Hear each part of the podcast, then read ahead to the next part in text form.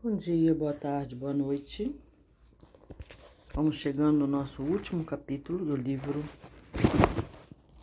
Reforma Íntima Sem Martírio, psicografia de Vanderlei S. Oliveira, pelo Espírito Irmã do For, editora do For Educando Corações. Faz parte da série Harmonia Interior. É, aqui algumas indicações de livro, né? No final do livro tem aqui é, que faz parte dessa série Harmonia Interior. É, Laços de Afeto, tá? Psicografia de Vanderlei e Hermancê. Deixa eu ver qual mais aqui que temos dessa série.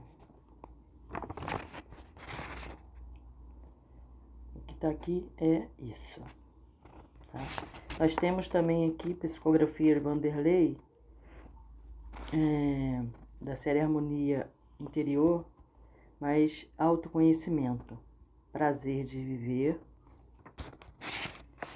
Temos um outro aqui, deixa eu ver aqui, voltado ao autoconhecimento, escutando sentimentos, tá?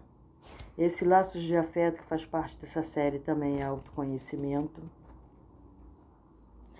Ele escreveu também alguns romances, como Quase Sabe, Quem Sabe Pode Muito, Quem Ama Pode Mais. Também escreveu o romance, né, uma trilogia, Quem Perdoa Liberta, Pérolas de Irmã For, é, Dissertações, Seara Bendita, também de Vanderlei Oliveira com diversos espíritos. Tem também Unidos pelo Amor, da série Atitudes de Amor, de Cedo For e Cícero Pereira, é uma dissertação.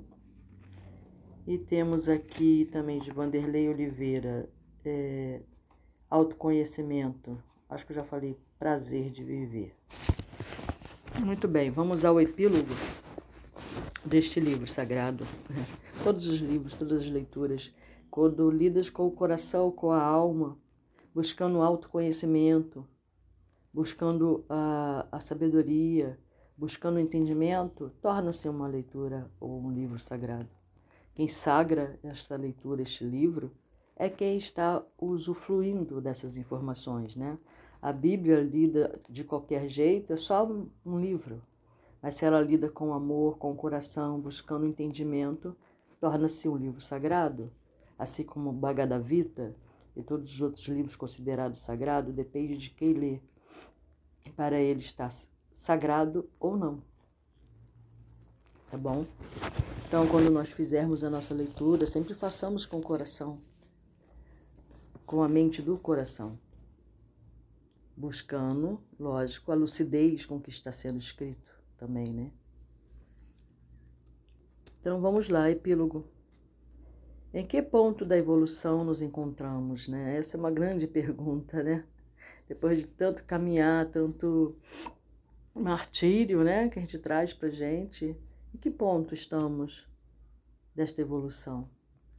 No, no livro Evangelho segundo o Espiritismo, capítulo 9, item 10, está escrito: Segundo a ideia falsíssima de que lhe não é possível reformar sua própria natureza, o homem se julga dispensado de empregar esforços para se corrigir dos defeitos em que de boa vontade se compraz, ou que exigiriam muita perseverança para serem extirpados. Em determinadas atitudes, crenças, cristalizações né, nessas crenças, crenças tóxicas, que a gente fica preso né, ali, porque de alguma forma aquilo nos traz algum benefício, né, mesmo que seja estranho a outras pessoas. A pessoa viver daquele jeito e considerar que tá, tá show. então, é, show é uma gíria aqui do Rio, tá? Que tá tudo perfeito do jeito que tá. Então tá bom, se a pessoa acha que tá perfeito do jeito que tá, continue. Vai continuar recebendo as mesmas, as mesmas coisas de volta, né? Tudo que a gente manda, né? É um efeito bumerangue, o que você pensa, o que você fala, o que você transmite, tá bom? Então vamos à leitura. O Espiritismo é a resposta do alto em favor da humanidade desnorteada. esclarece de onde viemos, para onde vamos e o que fazemos quando na vida terrena. Sem dúvida, doutrina espírita é o facho de luz que faltava aos raciocínios do homem materialista.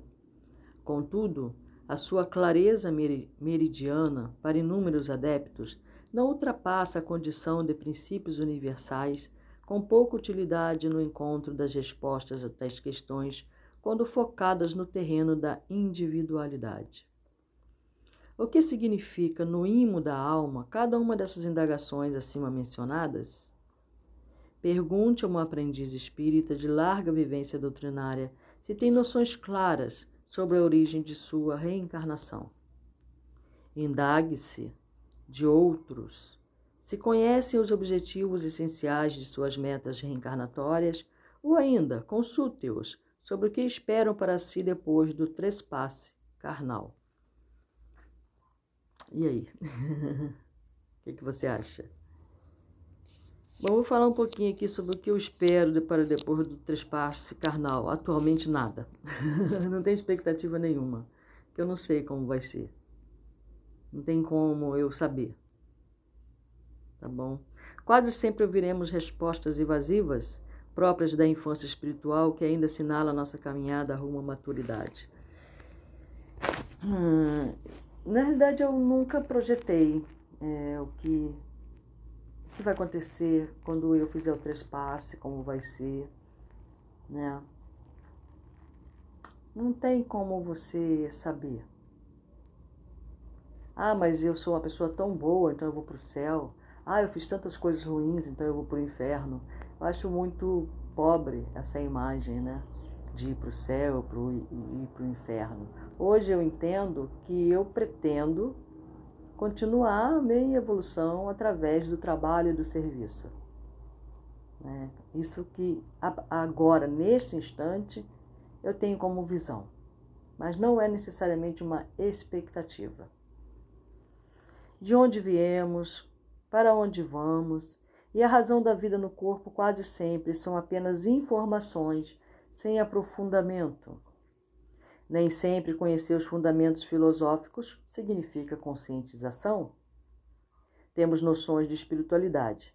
Compete-nos agora construir o caminho pessoal de espiritualização, proceder à aquisição das vivências singulares, únicas e incomparáveis, estritamente individuais, a que somos chamados na linha do crescimento e da ascensão. Conhecemos as bases filosóficas, falta-nos saber filosofar, aprender a pensar, tornarmos-nos agentes transformadores de nossa história. Isso é educação. Discípulos sem conta, tomados de ilusão e personalismo, acreditam serem depositários de virtude e grandeza tão somente em razão de possuírem alguns, entre aspas, chavões espíritas para todas as questões que tangenciam os problemas humanos. Utilizando-se de reencarnação, mediunidade, todo o conjunto de fundamentos filosóficos, postam-se como decifradores circunstanciais de enigmas da vida alheia. Entretanto, nem para si mesmo possuem suficiente esclarecimento na edificação da paz interior. Não aprofundo nos dramas íntimos que carregam em si próprios, sendo constrangidos em inúmeras ocasiões a desconfortável encontro com sua sombra. Quando então são compelidos pela dor e pela frustração diante do labirinto de seus problemas, a pensar e repensar suas lutas, aprofundando a sonda da razão nas causas ignoradas de suas reações e atitudes pensamentos e emoções. Renovação é trabalho lento e progressivo. Ela falou isso o tempo todo durante o livro, né? Renovação é trabalho lento e progressivo. E pelo que eu entendi, às vezes um, uma coisinha que a gente queira mudar na gente, vamos ter que viver aí algumas vidas. é sério, é muito sério isso. Muito embora avançado número de aprendizes espíritas assaltados por ilusões tem favorecido a morosidade ou estacionamento em desfavor de si mesmos. Muitas crenças desprovidas de bom senso e vigilância. nascidas de raciocínios confusos, têm servido de obstáculo ao serviço transformador nas sendas doutrinárias. Quando eu falo que a renovação às vezes vai demorar uma ou duas vidas, não significa que tem que desanimar, tem que aí que tem que prosseguir mesmo. Quanto mais você dá uma apressadinha aí, quanto mais você procurar instrumentos, quanto mais você procurar meios de crescer, principalmente através da leitura, né? O conhecimento ele é sempre bom, mas como ela falou aí, sem tentar praticar, ou pelo menos tentar, e tentando, e tentando, e tentando, não vai conseguir. Não dá para desistir no meio do caminho. Tá bom? Então vamos lá. Uns querem caminhar mais rápido do que podem. Outros desacreditam que podem superar a si mesmo. Então, nem lá e nem cá, né? Tem que haver moderação, tem que haver autoanálise, tem que entrar em, em contato com seus sentimentos, né? Ontem, por exemplo, eu é, costumo dizer que eu perdi a estribeira da emoção, mas não foi nada grave, nada muito sério, não. Mas eu perdi a estribeira da emoção quando alguém é, ofendeu. Eu, eu vi dessa forma, né? Se a pessoa teve intenção, não sei. Mas quando alguém desmereceu o esforço e o trabalho de um dos meus filhos, nossa, eu fiquei braba. eu fiquei muito braba. E aí eu perdi o controle emocional diante disso, deixei trazer é, criei perturbações, né? Mas tranquilo também por outro lado, porque aí é o momento em que você vai lidar com as suas emoções. Por que disso, né? Você, sim, como mãe, você vai defender o seu filho. Isso é certo, né? O que fazem aos meus filhos, fazem a mim. Né? Eu tomo as dores deles. Mas tem que ter sabedoria também para fazer isso. Eu vou defend continuar defendendo, não é para deixar de defender, mas saber defender sem se prejudicar. É um, é um trabalho de formiguinha, assim, é, é passo a passo isso, sabe? E lidar com essa emoção e não falar, poxa vida, nossa, eu, Rosângela. Eu, Rosângela, o quê? O que, que tem? Né? Então, sim, eu fiquei nervosa, né? É, deixei a emoção tomar conta e não soube defendê-lo lucidamente.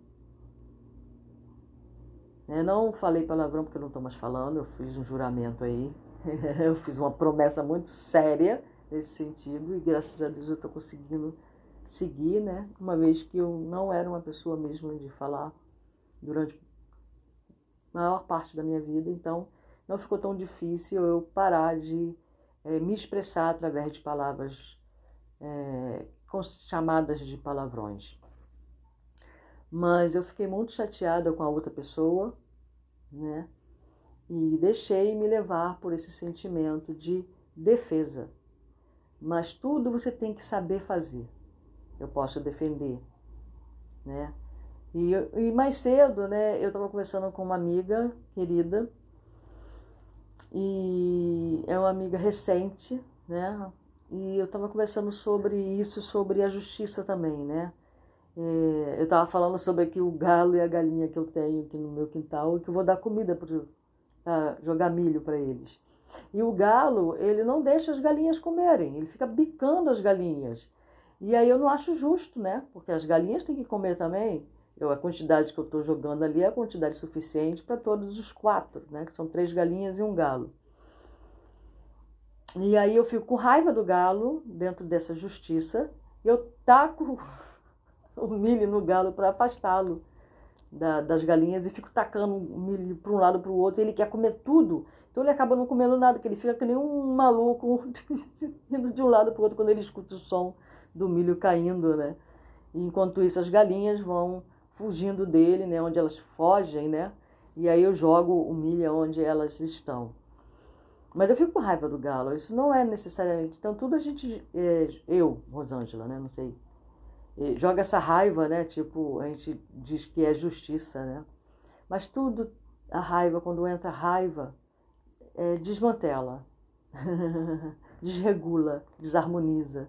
Eu posso sim defender as galinhas do galo, porque ele é muito chato. Mas não preciso ficar com raiva dele. ele é um ser irracional.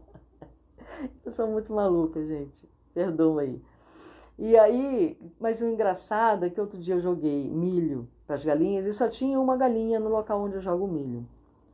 E ela começou a comer o milho, quando ela olhou, e de repente ela olhou para os lados e ela não viu o bando, né? O restante. Ela largou, né, ali o que ela estava fazendo, a comida, e foi atrás do bando, que estava em outro lugar não tinha visto jogar comida. Você vê a diferença, né? Até entre os seres irracionais tem essa diferença, né? Eu achei muito interessante. Eu gosto de ficar observando essas, esses movimentos, né? E ver e aquela galinha ali procurando os outros para ver também comer o milho, enquanto que o galo quer comer o milho sozinho, sabe? É uma coisa muito interessante. Eu acho particularmente, né? Eu fico, gosto muito de ficar observando essas coisas. Bom, enfim, vamos continuar a leitura aqui.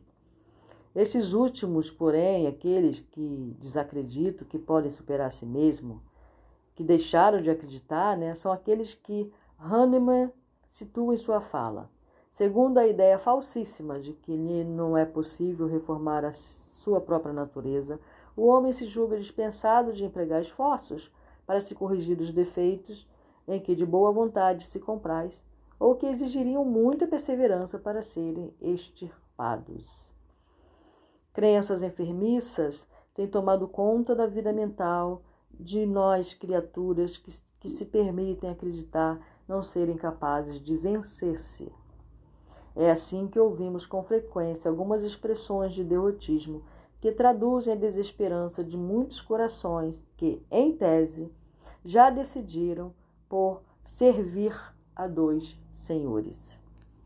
Conforme a prédica evangélica, Frases como estou cansado da vida, não posso mais caminhar, preciso de um tempo, ou não possuo qualidade suficiente para operar minha renovação, ou quem sou eu para chegar a esse ponto de evolução, ou não dou conta dessas propostas, são muito exigentes, e outras tantas falas semelhantes que desfilam nas passarelas do desculpismo são os sinais evidentes daqueles que optaram ou estão prestes a optarem pelos caminhos largos da vida, renunciando à batalha pela conquista da porta estreita das escolhas vitoriosas, né? Às vezes quando a gente cita alguma coisa do, da Bíblia, né, que muita gente não gosta, né, quando você cita a Bíblia, e a pessoa fala: "Ah, mas eu não sou Jesus Cristo, eu não posso ser comparado, eu não tenho, eu não sou Jesus Cristo para fazer isso". Né? Essa é outra frase muito conhecida né, de nós. De certo, nenhum de nós será pedido mais do que pudermos dar. Né? Eu já citei aqui em outros, outros momentos uma, um trecho de uma escritura que está no livro de Mormon, em que Nefe, né, uma família, Lei, Laman, Lemuel, ne, é, Nefe, Lehi, Leissa é o pai os três filhos, Lamã, Lemuel e Nefe. É, e o pai era um profeta, né? então ele via o que iria acontecer no futuro e, baseado nessa visão que ele tinha, ele direcionava o caminho da família. E ele estava exigindo, entre aspas, né, o que Lamã e Lemuel considerava demais, por exemplo, deixar o país, deixar a família, deixar a família, né, os primos, tios, etc., deixar seu país, deixar seus amigos, para fugirem da cidade que seria é, possivelmente, segundo eles, destruída ou não, mas que, sob a visão do pai Lei, seria destruída. Então ele estava tirando a família daquele local. E eles não gostaram. E aí Nefe, o filho mais novo, foi no deserto, fez um jejum, entrou em jejum e oração e quis saber por ele mesmo, não pelo pai, só pelo que o pai dizia. Ele foi, procurou a Deus, o Criador, falou: Mostre-me, revele-se a mim como revelou-se ao meu pai, para que eu saiba por mim mesmo. Né? Ele não está escrito isso na, lá no livro de Mormon com essas palavras, tá? Mas é o que dá a entender. Aí Nefe volta para a companhia da família quando os, os irmãos estão ali achincalhando o pai, humilhando o pai, dizendo que ele é um visionário, que ele é um velho, etc. Quando Nefe chega e fala o seguinte para o pai dele: Eu irei e cumprirei as ordens do Senhor, porque sei que o Senhor não dá ordem aos filhos dos homens, sem antes preparar um caminho para que suas ordens sejam cumpridas. Esta foi, acho que, o único versículo que eu gravei de toda a leitura que eu fiz deste livro, que foram anos de leitura. Esta foi a que mais me marcou. Eu irei e cumprirei as ordens do Senhor, porque sei que o Senhor, que o Criador, não dá ordem aos filhos dos homens, sem antes preparar um caminho para que suas ordens sejam cumpridas. Então, sempre quando eu estou rateando, ou quando eu estou com algum medo, ou quando eu estou vendo-me impossibilitada, eu lembro deste versículo que está gravado em minha mente. Meu campo mental, na realidade. Muito bem, então vamos lá. De certo, a nenhum de nós será pedido mais do que pudermos dar. Todavia, Muita acomodação e descuido tem acontecido nas fileiras educativo do espiritualismo, tão somente porque os discípulos não têm se armado de suficiente humildade para reconhecerem consigo mesmos a natureza e extensão de suas imperfeições. Muitos, apesar do conhecimento, têm preferido os leitos confortáveis da ilusão acreditando-se melhores do que realmente são. Sob o fascínio do orgulho, sentem vergonha, medo de se exporem e profunda tristeza por verem-se abraços com mazelas das quais já gostariam de terem superado, mas que ainda muito lhes agrada. E é nesse clima de profundo desconforto consciencial que a alma evolve. Premido pela tristeza das atitudes que já gostaria de se ver livre, é que nasce o impulso para a transformação e o progresso. Contudo, é aqui também que muitos têm se entregado e desistido ante os apelos quase irresistíveis da atração para a queda. Imprescindível elastecermos noções sobre o estágio em que nos encontramos, para administrar com mais sabedoria e equilíbrio o conflito que se instala em nosso íntimo entre o que devemos fazer, o que queremos fazer e o que podemos fazer. Posições extremistas têm instaurado dores desnecessárias. Há homens e mulheres espíritas com vetustos instintos animalescos que querem ser anjo do dia para a noite nos campos de sua da sua espiritualização Outros, por sua vez, são detentores de larga soma de conquistas, entretanto, julgam-se incapacitados, aprisionados a chavões negativistas que os fazem sentirem-se vermes rastejantes nas fileiras da vida.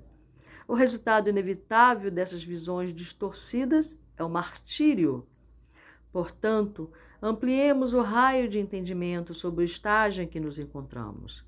Para se chegar a algum lugar melhor, alcançar alguma meta maior, torna-se imperioso conscientizar sobre onde nos encontramos na evolução.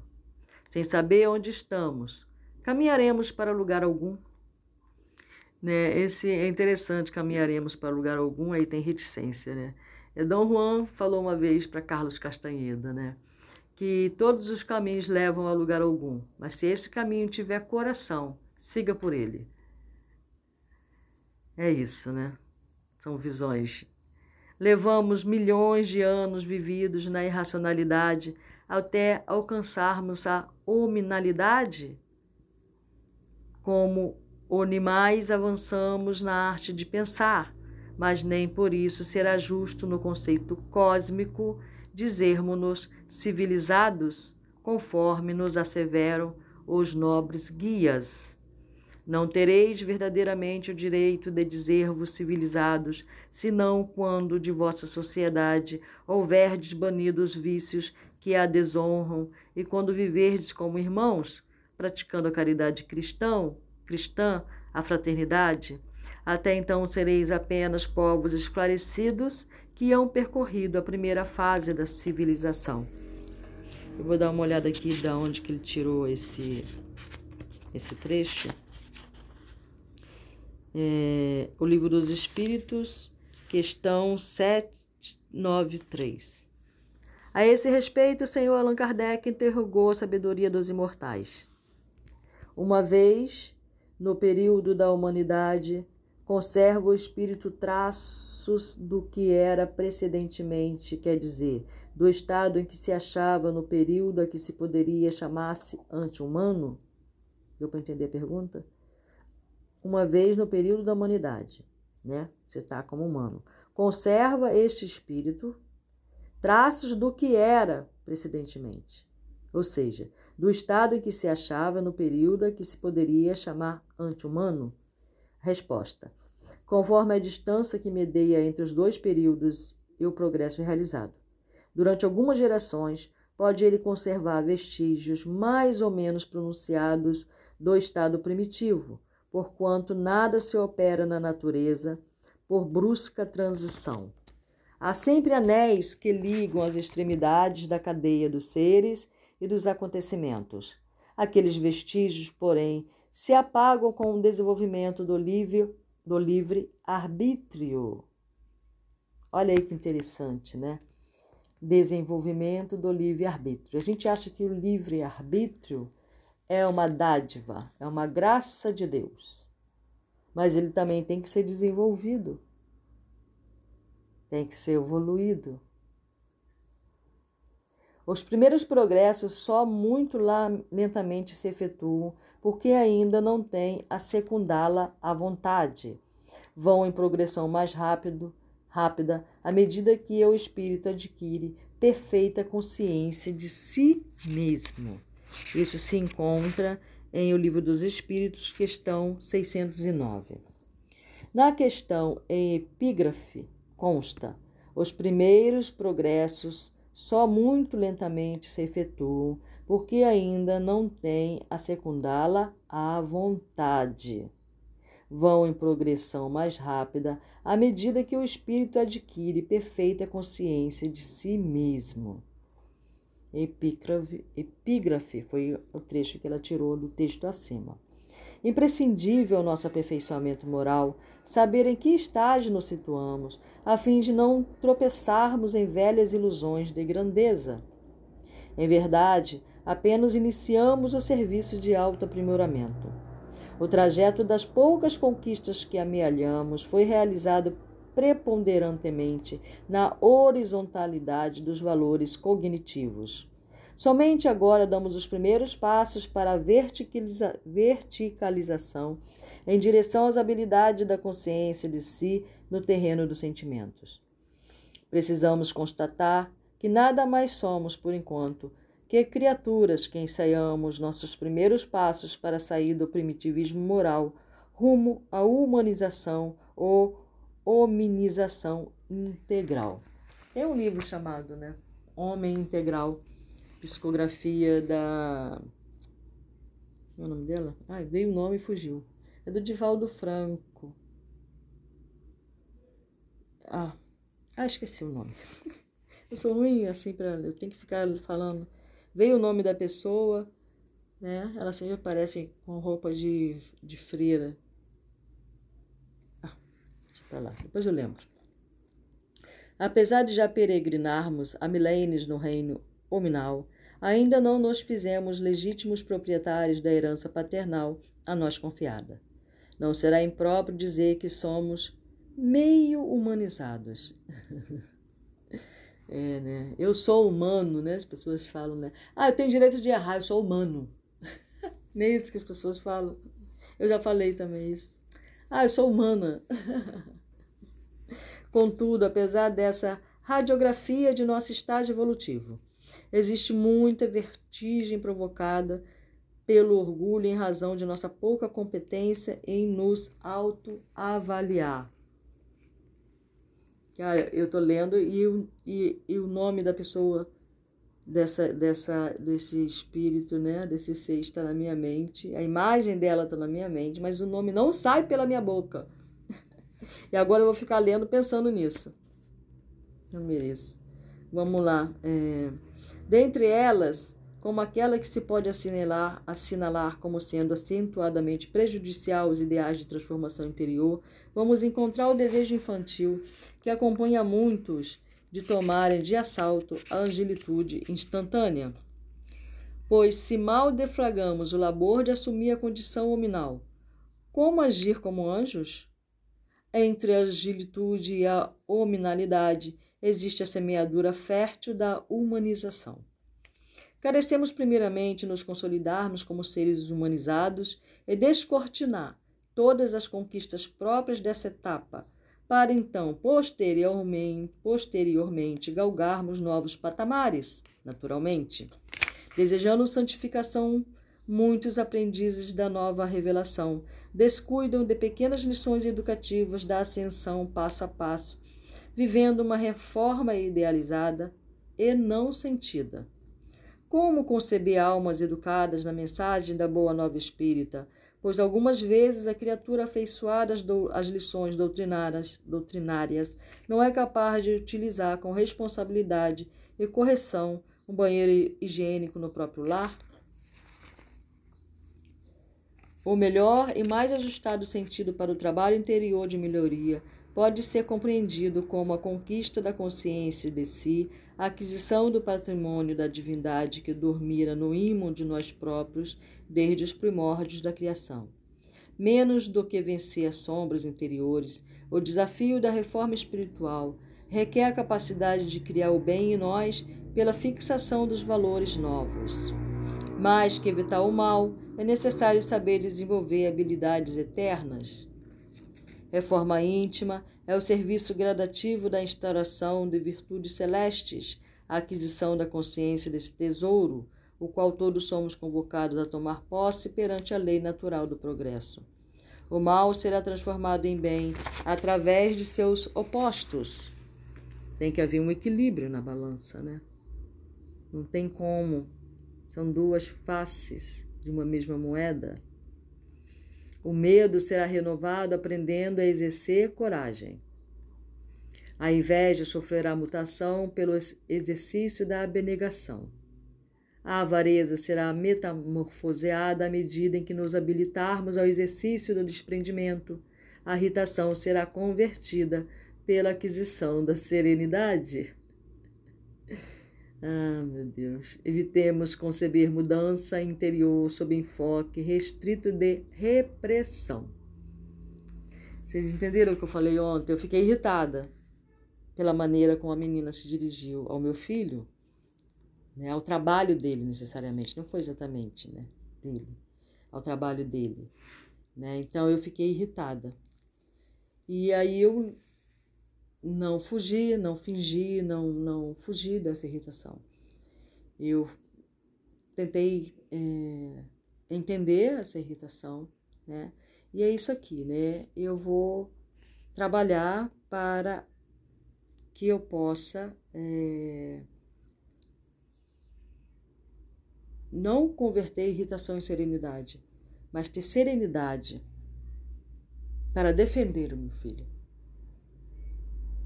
Não é reprimir e fingir que não está tudo certo. Não, não está tudo certo. Porque é extremamente desagradável você se inquietar, você perder o controle emocional, seja por qual motivo for. É, uma, é, um, é um sentimento é, que gera uma emoção muito incômoda para mim, né, que eu ainda tenho muito que trabalhar. Porque eu sou muito tranquila desde que não pise no meu calo. Né? Assim, já, já ouviu essa expressão? Sou muito tranquila mas não mexe comigo, não mexe com os meus, né? Que eu não sei se eu vou ser tão tranquila, provavelmente não. Estou bem melhor. É, uma coisa que eu reparei, como eu já falei aqui também, né? É que eu estou conseguindo me recuperar a minha tranquilidade, a minha serenidade mais rápido. Né? Se fossem outros tempos, eu ia ficar amargando aí essa irritação por um bom tempo, sabe? Mas é, ao reconhecer a irritação, ao reconhecer a inutilidade dela, ao reconhecer que houve um, uma desarmonia em meu ser, na minha mente, né, na, minha, na minha energia, eu consigo serenar.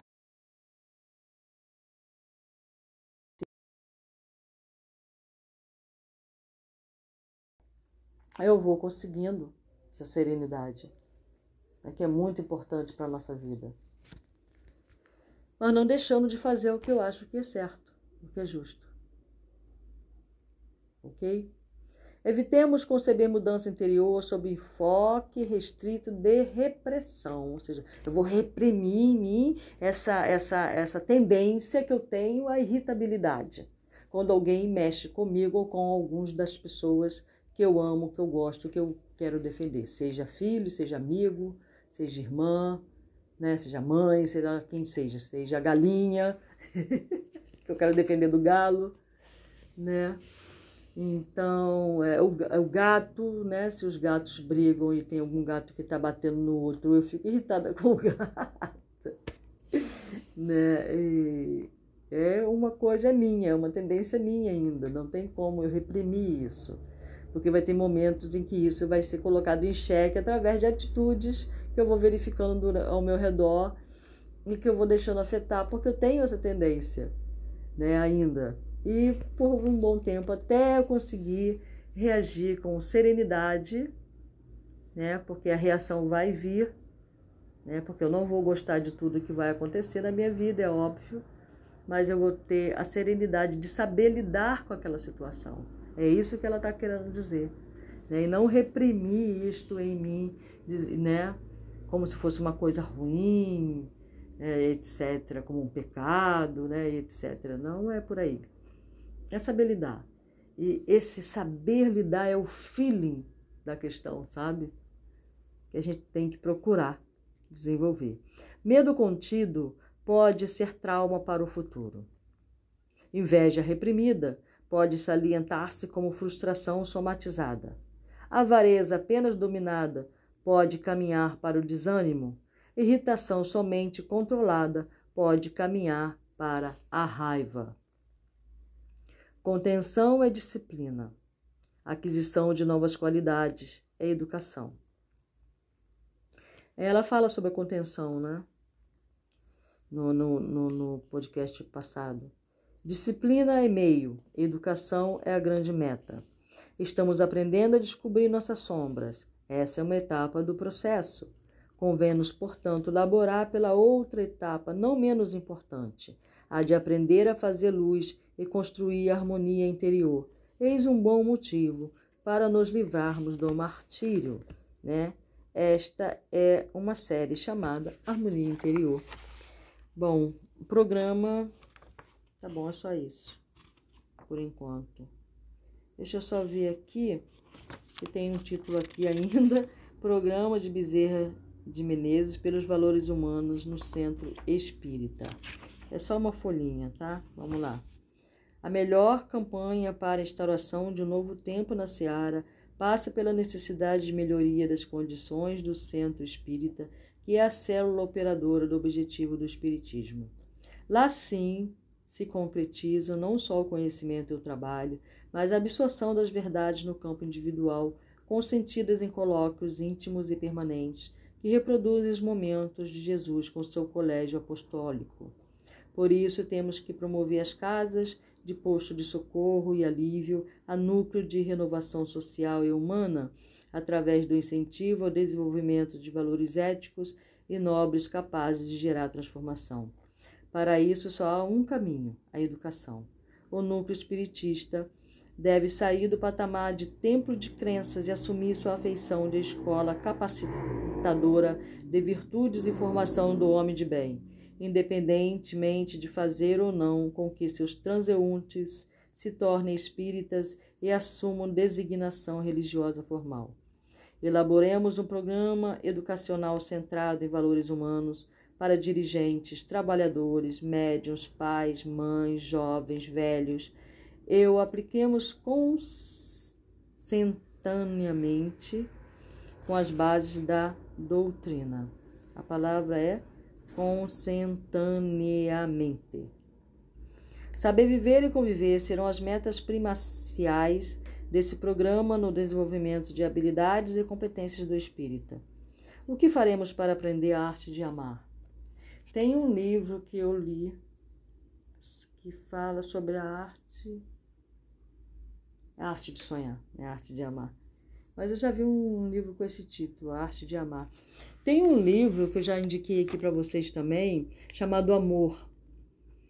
Ele não é psicografia, né? Apesar de que o André fala que tudo tem é, a inspiração ali, né? Nada surge do nada. É, Léo Buscaglia é o nome do autor, que ele escreveu um livro chamado Amor. É um livro pequenininho, né? Mas é um livro maravilhoso. Eu li há muito tempo esse livro. Léo Buscaglia é uma pessoa maravilhosa. Ele é italiano, daí esse nome. O nome dele, na realidade, é Léo Felice Buscaglia. Felice quer dizer feliz. Cara, é um livro muito gostoso de se ler, que ele fala sobre o amor. E ele resolveu escrever esse livro porque ele, ele é professor na época, né? Eu acho que ele já faleceu, não sei. É, na época ele era professor, ele é PhD, ele é professor de português numa universidade. E aí ele passou um tema para dissertação, né? Para a turma. E uma menina fez uma dissertação. E ele botou na, na dissertação dela: parabéns, você já está pronto para viver a vida, um negócio assim. Faz muito tempo que eu li, né? Isso é o início do livro. E aí ele, passado acho que uma semana depois que ele entregou a, a dissertação para a menina e escreveu isso, já está pronto para viver a vida, a menina tirou a própria vida. Pegou o carro e jogou no precipício. Nossa, aquilo chocou imensamente ele, né? Nossa, chocou demais. E aí ele resolveu abrir dentro da faculdade um curso chamado Amor. Né? É, houve muito deboche, né? O que, que se ensina nesse curso, né? Que as pessoas entendem amor sexual, né? Leva por esse ângulo, por, esse, por essa... Então, debochavam muito dele, né? Mas, enfim, ele teve que fechar a turma em 100 alunos por ano. Você vê o quanto nós somos carentes, né? De conhecimento sobre esse sentimento sublime e maravilhoso chamado amor. Ele teve que fechar a turma, foram quatro anos que ele fez a turma, fechando a turma em 100 alunos por ano. E dali, e, com o curso desenrolando, ele foi escrevendo sobre uh, as dúvidas que as pessoas traziam, né? E como que as pessoas poderiam trabalhar esse amor. E aí ele fez esse livreto. É um livreto, não foi um livro de 900 páginas. Foi um livreto, um livro pequeno. Não, lembro quantas páginas, mas eu lembro que ele é pequeno. A capa dele é vermelha, de uma forma geral, né? Nas primeiras edições. E aí surgiu esse livro maravilhoso que eu aconselho vocês a lerem. Né? Ou talvez eu até ler esse livro de novo, trazendo aqui para o podcast. Né? É um livro muito bom, né? Eu fiquei apaixonada pelo Léo Buscaglia né? no processo da leitura. Então é isso. Uma das coisas que, me, que eu gravei bastante desse livro é que ele fala: se você quer, se você é uma banana, não queira ser ameixa. Apenas seja a melhor banana que você puder ser. Sabe? É, é baseado nisso aí, né? É, é esse sistema de que você quer ser grande, você quer ser evoluído, você quer ser anjo, você quer ser isso, você quer ser aquilo. Seja você. Apenas aceite-se do jeito que você está. Eu costumo dizer que a gente não é ainda. Nós somos seres em evolução. Nós somos seres caminhantes, nós somos seres errantes. Nós estamos em construção e nessa construção nós temos que nos encontrar, nós temos que nos dar a chance de nos conhecer e aceitar aquilo que aparece para nós, aquilo que é revelado para nós aquilo que é revelado a você está neste estado. Aceite e siga adiante na sua melhoria. Quando você começa a se aceitar, o caminho vai se abrindo, as pedras vão transformando-se em cinzas no seu caminhar. Porque as pedras que você encontra no caminho são os frutos daquilo que são pedras que você mesmo jogou. Você foi o primeiro a atirar a pedra em si mesmo. Entende? E uma forma de se autoconhecer, sim, a, o conhecimento, a leitura, ela traz muito isso, né? Conforme eu vou lendo. Ah, lembrei o nome. Joana de Ângeles. lembrei, cara. Que escreveu o livro Homem Integral. É outro livro também. Eu não li esse livro, tá? Não li. Mas dizem que é muito bom, tá bom? Agora, esse livro Amor eu li né? É, a maioria dos livros que eu indico aqui, geralmente eu li. Minha próxima leitura vai ser o livro é, que fala sobre o egoísmo, escrito por é, Osho, né? que é outro autor maravilhoso, que vai fugir. É, eu vou de um lado ao outro, eu vou buscando, buscando através das leituras, e assim eu vou me conhecendo. E o Osho eu amo, amo os livros do Osho, porque eu acho o Osho muito lúcido. Lúcido. E ele coloca tudo muita lucidez, sabe? É, independente de como ele viveu e deixou de viver, eu não estou nem aí. Eu sei o que os, as leituras que eu faço dos livros dele me traz como bônus para o meu caminhar. É isso que eu busco nas leituras. O que essa leitura trouxe de bônus para mim? Né? Essa leitura deste livro me trouxe é, autoconhecimento. Né? Eu pude aferir né, nesse autoconhecimento, me aferir. Né? Teve momentos que trouxe recordações felizes, me trouxe momentos de entrar numa energia de gratidão. Me trouxe momentos de eu entrar em dores que ainda estão bem, bem sangrando ainda em mim, né? Cara, foi uma leitura que eu amei muito fazer. E agradeço ao Vanderlei Oliveira por, por esse amor, né? Por esse ato fraterno de se predispor a psicografar.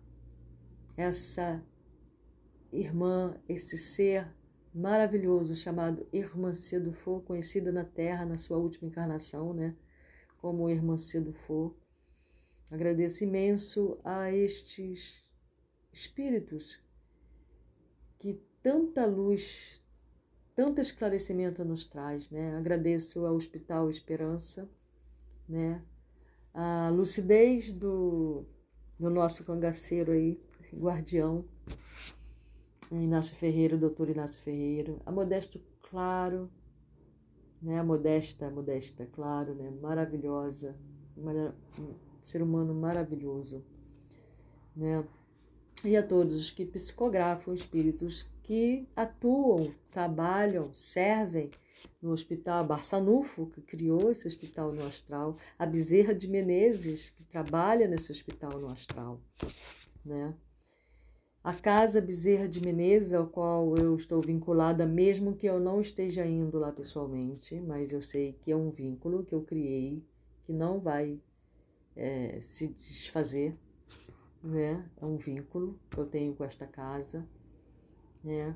Agradeço imensamente pela espiritualidade amiga que está sempre aqui a me inspirar, a me intuir, a me ajudar, a me chamar a atenção. Eles me chamam muito a atenção, nem me dão bronca, entendeu? É... E tem me ensinado né, toda essa doutrina, tem me ensinado essa minha conexão com os seres, da, com essas medicinas da floresta fez e está fazendo imenso bem ao meu caminhar, a mim, ao meu autoconhecimento, né, ao meu ser como ser divino, como uma criatura divina, com uma expressão do Criador. Né? Eu tenho, então, esse é o meu caminhar. Né? Então, aqui eu estou agradecendo aos irmãos dessa, dessa, dessa, dessa casa astral né? Então eu vou terminar a leitura. Não sei quando eu vou fazer uma outra leitura do Vanderlei, porque a próxima eu vou, vou eu tô, vou dar continuidade à leitura do André Luiz que eu dei dos livros do André Luiz que eu dei uma paradinha aí para poder terminar esse livro. E vou eu estou no livro 5 da série é, A Vida no Mundo Espiritual é, psicografia de Chico Xavier, né? Com psicografia de André Luiz através de Chico Xavier, porque como é uma psicografia mecânica, psicografia na realidade é de André Luiz. Eu estou no livro 5, No Mundo Maior. E já estou no capítulo 5, se eu não me engano, eu vou ler o capítulo 6 amanhã, né? E vou começar a leitura aí do livro do Oxo, tá bom? Então é isso, meus queridos. Um ótimo fim de semana, né? Hoje já é quinta-feira. Louvado seja Deus, para sempre seja louvado.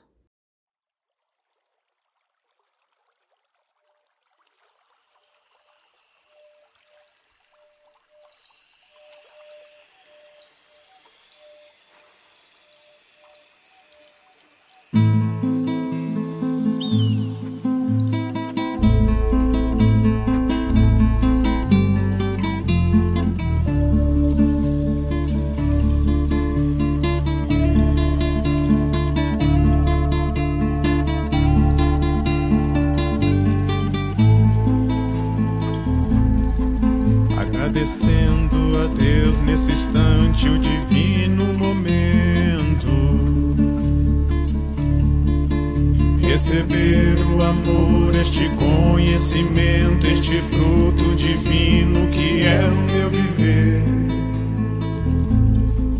Reconhecendo em todo o meu ser o que há por dentro. O que pulsa, o que grita, o que invade o peito, essa força divina que corre em mim Observo que a natureza me diz em seu leito. Agradeço a água, a terra e ao vento, ao pertencimento de ser parte de tudo. Tudo eu agradeço, a Deus agraciar agradecer pelo dom da vida e pela vida vou me alegrar. Tudo eu agradeço, a Deus agraciar.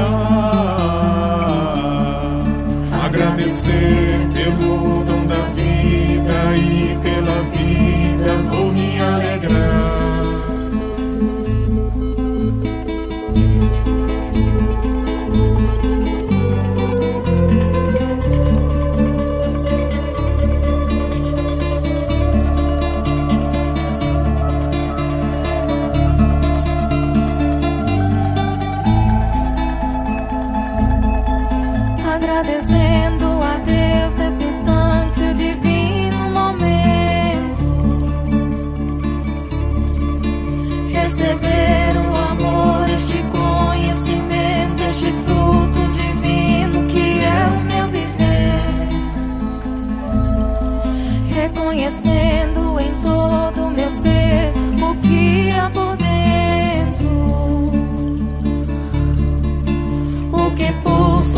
ser